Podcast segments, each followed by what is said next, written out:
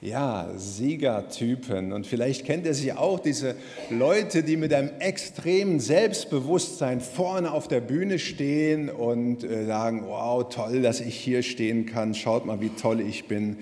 Und die stellen sich in den Mittelpunkt und alles herum muss schweigen und die können den größten Unsinn verzapfen und sind doch irgendwie total selbstbewusst vorne. Siegertypen irgend. Bist du so toll? Oder fühlst du dich so toll oder fühlst du dich klein und bedeutungslos? Vielleicht waren deine Eltern schon grau, unscheinbare Mäuschen, haben einen einfachen Job gemacht und du eben auch. Und neben solch selbstbewussten Typen, die hier manchmal auf der Bühne stehen, kannst du vielleicht doch nur verblassen. Wer bist du schon? In dem großen Werk von Faust, äh, Faust von Wolfgang von Goethe sagt der Teufel zu Dr. Faust, du bist am Ende, was du bist. Setz dir Perücken auf von Millionen Locken, setz deinen Fuß auf ellenhohe Socken, du bleibst doch immer, was du bist. Und was bist du? Wer bist du schon? Ein kleines Licht oder ein großer Star mit dem Pokal in der Hand? Ist es möglich, nicht zu bleiben, wer man ist? Ich habe uns heute Morgen einen Predigtext ähm, mitgebracht, der intensiv ist, muss ich echt sagen, und der zentral ist. Aus äh, Kolosser 2, die Verse 8 bis 15, da schreibt Paulus, Seht zu, dass euch niemand einfange durch Philosophie und leeren Trug, gegründet auf die Lehre von Menschen und auf die Mächte der Welt und nicht auf Christus. Denn in ihm, nämlich Christus, wohnt die ganze Fülle der Gottheit leibhaftig. Und an dieser Fülle habt ihr Teil in ihm, der das Haupt aller Mächte und Gewalten ist. In ihm seid auch ihr beschnitten worden mit einer Beschneidung, die nicht mit Händen geschieht, als ihr nämlich euer fleischliches Wesen ablegtet in der Beschneidung durch Christus mit ihm seid ihr begraben worden durch die Taufe, mit ihm seid ihr auch auferstanden durch den Glauben aus der Kraft Gottes, der ihn auferweckt hat von den Toten. Und er hat euch mit ihm lebendig gemacht, die ihr tot wart in den Sünden und in der Unbeschnittenheit eures Fleisches und hat uns vergeben alle Sünden. Er hat den Schuldbrief getilgt, der mit seinen Forderungen gegen uns war, und hat ihn weggetan und an das Kreuz geheftet. Er hat die Mächte und Gewalten ihrer Macht entkleidet und sie öffentlich zur Schau gestellt und hat einen Triumph aus ihnen gemacht in Christus.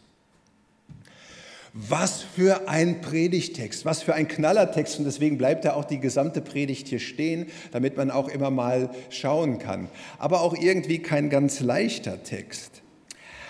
Aber es ist ein Zuspruch, nämlich dass jeder, der Jesus nachfolgt, mit breiter Brust stehen kann und leben kann und den Pokal hochrecken kann und sagen kann, ich bin wer. Und dabei geht es hier in diesem Text auch um dieses hässliche Thema Sünde, das uns alle klein macht, weil wir vielleicht, je nach Charaktertyp, typ immer so mit schlechtem Gewissen herumlaufen. Diese Verse sind Verse aus der großen Christologie, die Paulus am Anfang hier an die Gemeinde in Kolossee schreibt. Das ist in der heutigen Türkei. Und das heißt, dieser Vers hier, der Blick geht in erster Linie auf Christus und nicht auf uns selber, auch wenn wir uns manchmal selber schlecht fühlen und manchmal auch gar nicht als Siegertypen. Und wenn es hier um die Befreiung von der Sünde geht, dann ist es klar, dass es nicht darum gehen können, kann, was Menschen aus sich machen können, was du aus dir machen kannst, sondern was Gott aus dir machen kann. Und das ist eine ganze Menge. Und das ist die entscheidende Antwort auch schon aus unserem Text. Und am Ende von diesem Bibelabschnitt gebraucht Paulus dieses Bild vom Triumphzug nach einer gewonnenen Schlacht. Und von daher habe ich der Predigt den Titel gegeben, der Triumphzug von Christus. Und wir laufen mit und ich hoffe, du läufst auch mit in diesem Triumphzug. Wenn es nämlich um Sünde geht, dann ist ja die große Gefahr, dass wir da auf uns schauen und sehr an der Sünde leiden. Und auch, dass wir feststellen, dass wir uns vielleicht nicht verändert haben, obwohl wir vielleicht schon so lange mit Jesus leben. Ich bin immer der gleiche geblieben und ich habe immer noch meine Lieblingssünde und ich falle immer wieder hin in dieser Sünde. Wer bin ich dann schon? Und ich laufe mit schlechtem Gewissen durch die Welt mit solchen Sätzen, tut mir leid, ich habe es wieder nicht geschafft. Oder ich habe 20 Jahre versucht, diese Sünde in den Griff zu kriegen und bin gescheitert. Oder ich wünschte, in meinem Leben würden mehr Früchte äh, herauskommen. Ja, natürlich ist Veränderung durch Jesus möglich und sein Geist lässt Früchte in uns, in uns wachsen. Aber es ist doch so, auch nach Jahren der Nachfolge sind wir, die wir mit Jesus leben, keine leuchtenden Engel. Ein Blick in unsere Gemeinde beweist es. Wir sind auch alles so Typen, die immer wieder hinfallen und nicht so toll sind. Aber es kann sich etwas verändern durch Gott. Und grundsätzlich sind Christen ja das, was Gott aus ihnen gemacht hat. Und sie sind vom Herrschaftsanspruch der Sünde befreit. Wir sind es. Und darum schaut Paulus mit diesem Abschnitt hier auf Jesus und das befreit. Und am Anfang, Anfang spricht Paulus eine Warnung aus. Macht euch nicht abhängig von Philosophien und Weltanschauen, denn das sind Gedanken von Menschen und manchmal auch teuflische Gedanken, um uns von Gott wegzubringen. Und sie helfen nicht weiter, wenn es um die Frage von Sünde und Leben geht. Und eine solche Philosophie, die heute gerne gesagt wird und gehört und geglaubt wird, lesen wir auch in Goethes Faust. Dort sagt der Engel über Faust, Gerettet ist das edle Glied der Geisterwelt vom Bösen.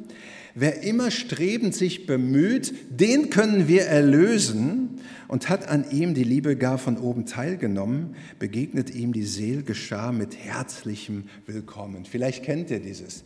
Wer ewig strebend sich bemüht, den können wir erlösen. Und das ist die Philosophie von heute. Du musst nur auf dich schauen. Wenn du lang genug arbeitest und wenn du nur gut genug bist, dann kannst du es zu etwas bringen und dann kannst du diesen Pokal in der Hand bekommen. Das ist die Philosophie, die einen in den Griff haben kann, die Kraft der Selbsterlösung. Aber wer die Frage nach der Sünde verdrängt, der bleibt unfrei. Wer sie mit Jesus beantwortet, der findet Freiheit. Und darum sagt Paulus, was nicht auf Christus gegründet ist, das hat keinen Bestand. Alles, was nicht aus Jesus kommt, das ist nicht hilfreich. Aber genau das versucht unsere Gesellschaft heute, Jesus wegzudrängen und immer mehr Menschen auf die Bühne zu bringen. Und er begründet das dann kurz und ich gehe kurz die Verse 9 bis 13 durch. Das ist so ein bisschen theoretisch, aber ich glaube, wir brauchen das, um nachher wirklich den Schluss gut hinzukriegen. Paulus sagt, Jesus hat die Fülle Gottes. Gott ist nicht in einer Weltanschauung zu finden, sondern in Jesus. Jesus ist die Fülle. Jesus ist voll gefüllt mit Gott. Er ist Gott und in ihm finden Menschen allein Ruhe und Erfüllung, auch wenn dieser Absolutheitsanspruch in unserer Zeit heute gewaltig stört. Und dann Menschen, die an ihn glauben, vielleicht du, haben Anteil an dieser Fülle. Es gilt voll und ganz, was Jesus erreicht hat, als er gestorben und auferstanden ist. Gott wohnt in Christus und Christus wohnt in uns, sagt Paulus. Wow. Jesus ist das Haupt aller Mächte, schreibt er, und Gewalten. Alle menschlichen und geistlichen Gewalten unterstehen Jesus. Alle. Auch wenn man in die Nachrichten schaut. Er hat das Sagen. Und darum müssen zum Beispiel auch alle Dämonen ihn fragen, wenn sie irgendetwas tun wollen in dieser Welt. Es gibt diese interessante Geschichte mit den besessenen Menschen und die Dämonen müssen Jesus fragen, dürfen wir in die anderen, äh, in die Schweine einfahren? Weil Jesus der Herr ist über alle Mächte. Und durch ihn sind wir beschnitten worden, schreibt Paulus. Die Beschneidung war ein Zeichen damals für den Bund, den Gott mit der abrahamitischen Sippschaft geschlossen hat. Und diese Beschneidung war eine Art Gütesiegel.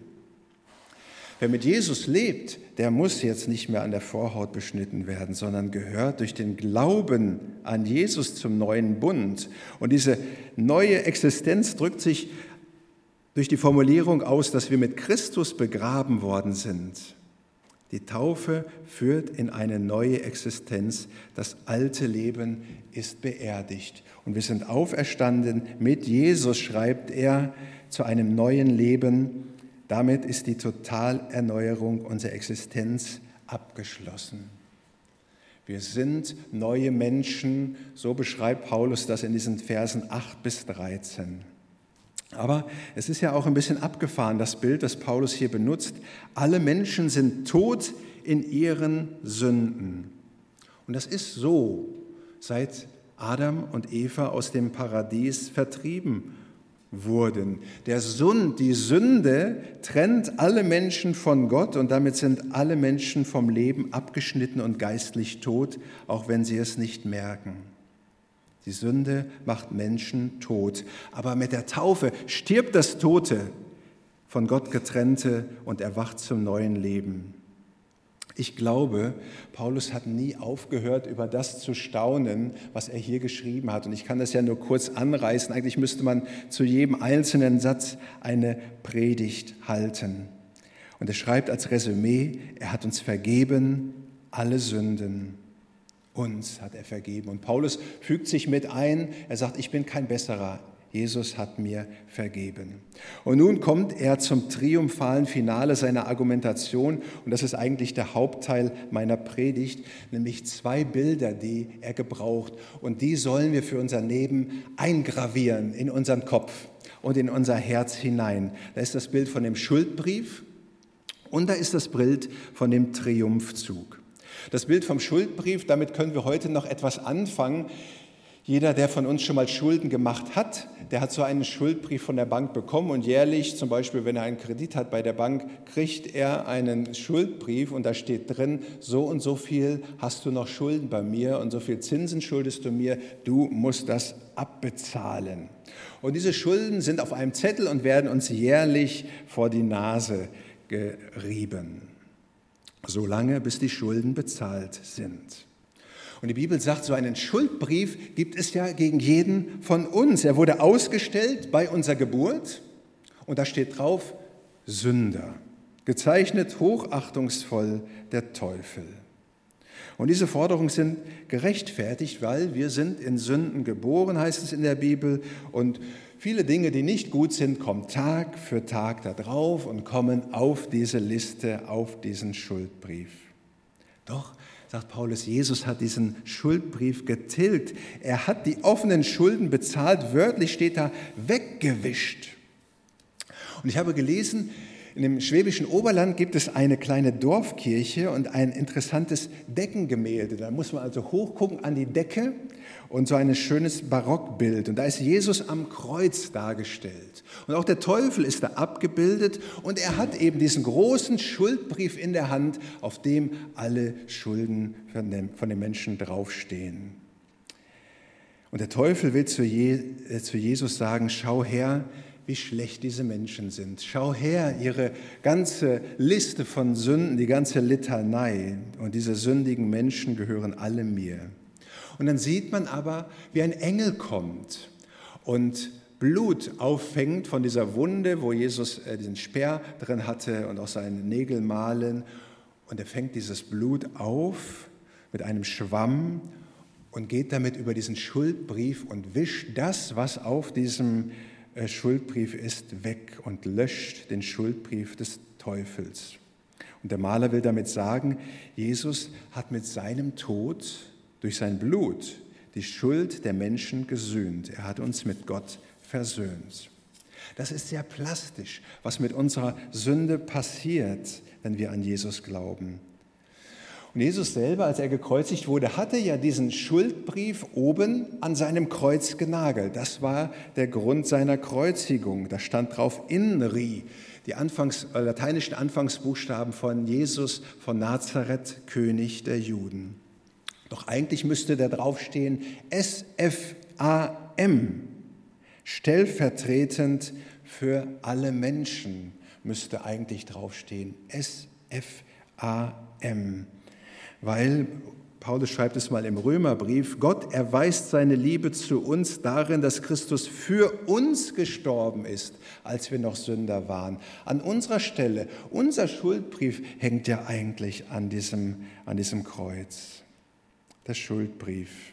Der Teufel kriegt einen auf den Deckel durch den Tod von Jesus am Kreuz. Schuldbrief ist getilgt. Das ist das erste Bild, das ihr euch bitte mitnehmt und eingraviert.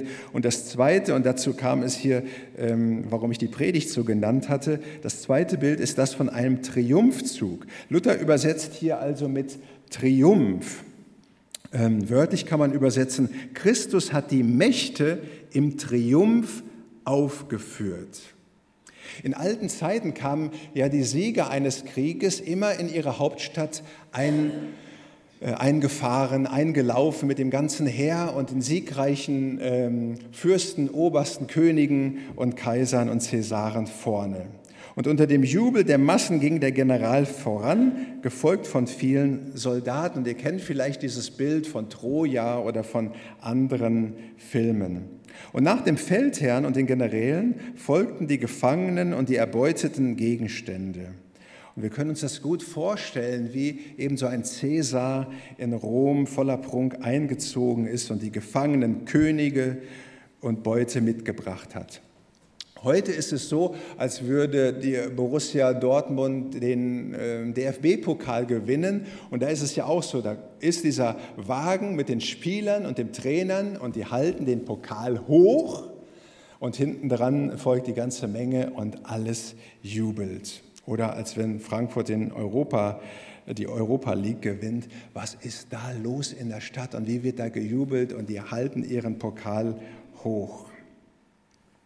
Wer ist wer in diesem Triumphzug? Der Teufel ist die Beute, die Jesus gefangen führt und der in einem Nasenring hinter sich geführt wird. Jesus ist der Triumphator. Der Teufel ist entmachtet, er ist besiegt. Und das gleiche Wort vom Triumphzug gebraucht Paulus in 2. Korinther 2, Vers 14, wo er schreibt, Gott aber sei gedankt, der uns alle Zeit Sieg gibt in Christus und offenbart den Wohlgeruch seiner Erkenntnis durch uns an allen Orten. Er gibt uns in Christus alle Zeit den Triumph, den Siegeszug, denn er ist der Sieger. Jesus ist der Sieger. Und es ist wichtig, dass wir das mitnehmen für unsere für unser Leben. Jesus ist der Sieger über die Philosophie, über die eigenen Bemühungen, über die Macht der Sünde, über das schlechte Gewissen, über die Mächte.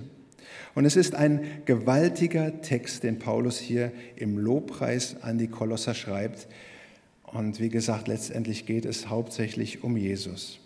Was heißt das nun für uns? Und ich habe ein paar Punkte, die jetzt nach und nach hier erscheinen und die ihr euch bitte mitnehmen könnt von diesem großartigen, aber auch nicht so leichten Text. Schlussfolgerung. Also einmal hier äh, die Borussia, wie sie äh, den DFB-Pokal gewinnt und voranzieht und umjubelt wird von den Massen. Und stellt euch einfach mal vor, das ist Jesus und er hält den Pokal hoch und du nebendran. Schlussfolgerung, das erste, genau. Sünde ist und bleibt ein ernsthaftes Problem. Ohne Christus bleiben wir außerhalb vom Paradies. Wir sind tot. Wir brauchen diese Sündenerkenntnis und dass wir die Erkenntnis haben, wir brauchen Jesus. Das Zweite ist, es geht also jetzt relativ schnell, Jesus hat die Sünde am Kreuz getragen. Die Strafe liegt auf ihm, auf dass wir Frieden hätten und durch seine Wunden sind wir geheilt. Das Dritte, Sünde spielt auch in unserem Leben als Nachfolgerinnen und Nachfolger von Jesus immer noch eine Rolle. Und manchmal spielt sie eine sehr große Rolle. Sie ist ja nicht einfach abgeschaltet. Und wir sollten sie auch immer ernst nehmen und ans Licht bringen. Seelsorge ist eine große Hilfe. Gespräche mit anderen Christen und sagen, wir bringen das vor Jesus. Ich trage das nicht mehr alleine, sondern ich bringe das vor Jesus. Das nächste, und das ist das Tolle, die Bibel nennt Menschen, die mit Jesus leben, nicht mehr Sünder, sondern Heilige, weil wir auf der Seite Gottes sind. Wir sind solche, die das fleischliche Wesen abgelegt haben. Als solche sündigen wir noch kräftig weiter, Aber wir sind nicht mehr Sünder, sondern Heilige. Und darum das nächste, du bleibst nicht immer, was du bist.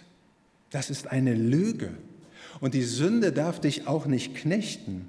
Du kannst dich verändern. Du kannst dich prägen lassen von einem Sünder zum Heiligen, vom fleischlichen Menschen zu einem ja, geistlichen Menschen, der von Christus und seiner Art geprägt ist. Es ist möglich, nicht zu bleiben, wer man ist. Und darum, du musst nicht traurig rumlaufen und sagen, ich bin ein Sünder, ich bin schon wieder gefallen, sondern du kannst mit breiter Brust und selbstbewusst leben und sagen, ich bin kein Sünder, ich gehöre zu Christus und das ist das nächste, was hier steht. Du kannst selbstbewusst leben in diesem Leben, Jesus ist da. Und dann in dem Triumphzug von Christus läufst du vorne mit, und zwar nicht als Gefangener, der in, einem, in Fesseln, in Handschellen, in einem Nasenring dahergeführt wird, sondern als Befreiter, weil zur Freiheit hat uns Christus befreit. Frei von der Einlösung, dass wir das Gesetz erfüllen müssten, frei von den Anschuldigungen des Teufels. Und so wird ja zum Beispiel auch ein Spieler, der bei der Borussia mitgespielt hat oder äh, in der Mannschaft ist, obwohl er gar nicht mitgespielt hat, darf am Ende den Pokal in die Höhe recken, weil er einfach zur Mannschaft gehört, zu der siegreichen Mannschaft. Und so hast du Teil an diesem Sieg durch Christus. Und das Vorletzte, so darfst du mutig vor Gottes Thron kommen weil du vom Sohn freigesprochen wurdest. So wie es in einem Lied heißt im Englischen, äh, mutig komme ich vor den Thron, unverschämt komme ich vor den Thron. In Hebräer 4, Vers 16 heißt es, Jesus Christus tritt für uns ein, daher dürfen wir mit Zuversicht und ohne Angst zu Gott kommen. Er wird uns seine Barmherzigkeit und Gnade zuwenden, wenn wir seine Hilfe brauchen. Und das Letzte, und vielleicht das Wichtigste. Und man merkt schon anhand von diesen äh, vielen Punkten, wie, wie reich und wie tief der Text ist und wie wenig das ausreicht, dass ich jetzt hier 20 Minuten darüber rede. Wir starren nicht auf uns, weil das machen wir so gerne. Was bin ich schon? Was kann ich schon? Was habe ich beizutragen zu dieser Welt, zu der Gemeinde, zum Reich Gottes? Wir starren nicht auf uns oder auf die Sünde, sondern auf Jesus. Und das macht uns frei und das hilft uns, befreit zu leben. Und Paulus beschreibt in diesem Text diesen Blickwechsel. Siebenmal sagt er in ihm oder mit ihm. Das heißt, wir vertrauen nie darauf, was wir gemacht haben, was wir geleistet haben, was wir können, sondern auf das, was Gott aus uns macht. Und so, jetzt komme ich von dieser, zu dieser Person am Anfang, die selbstbewusst auf der Bühne steht, Du darfst selbstbewusst vorne stehen, den Pokal in den Händen recken und sagen, ich bin ein Kind Gottes durch Jesus. Und so selbstbewusst mit breiter Brust und mutig leben, denn Jesus ist der Sieger. Und dafür danke ich ihm.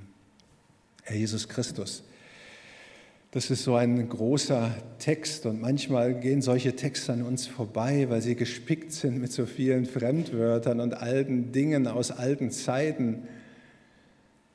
Aber das ist das, wovon wir leben. Und das ist das, was uns froh machen kann. Und das ist das, was uns befreit und uns selbstbewusst leben lässt. Und wir wollen allen Kräften wehren und in dich zeigen die uns niederdrücken wollen und die uns entmutigen wollen, die uns die Kraft rauben wollen, die uns depressiv machen wollen und zeigen und ihnen sagen, Jesus, du bist der Sieger und wir gehören auf die Seite des Siegers.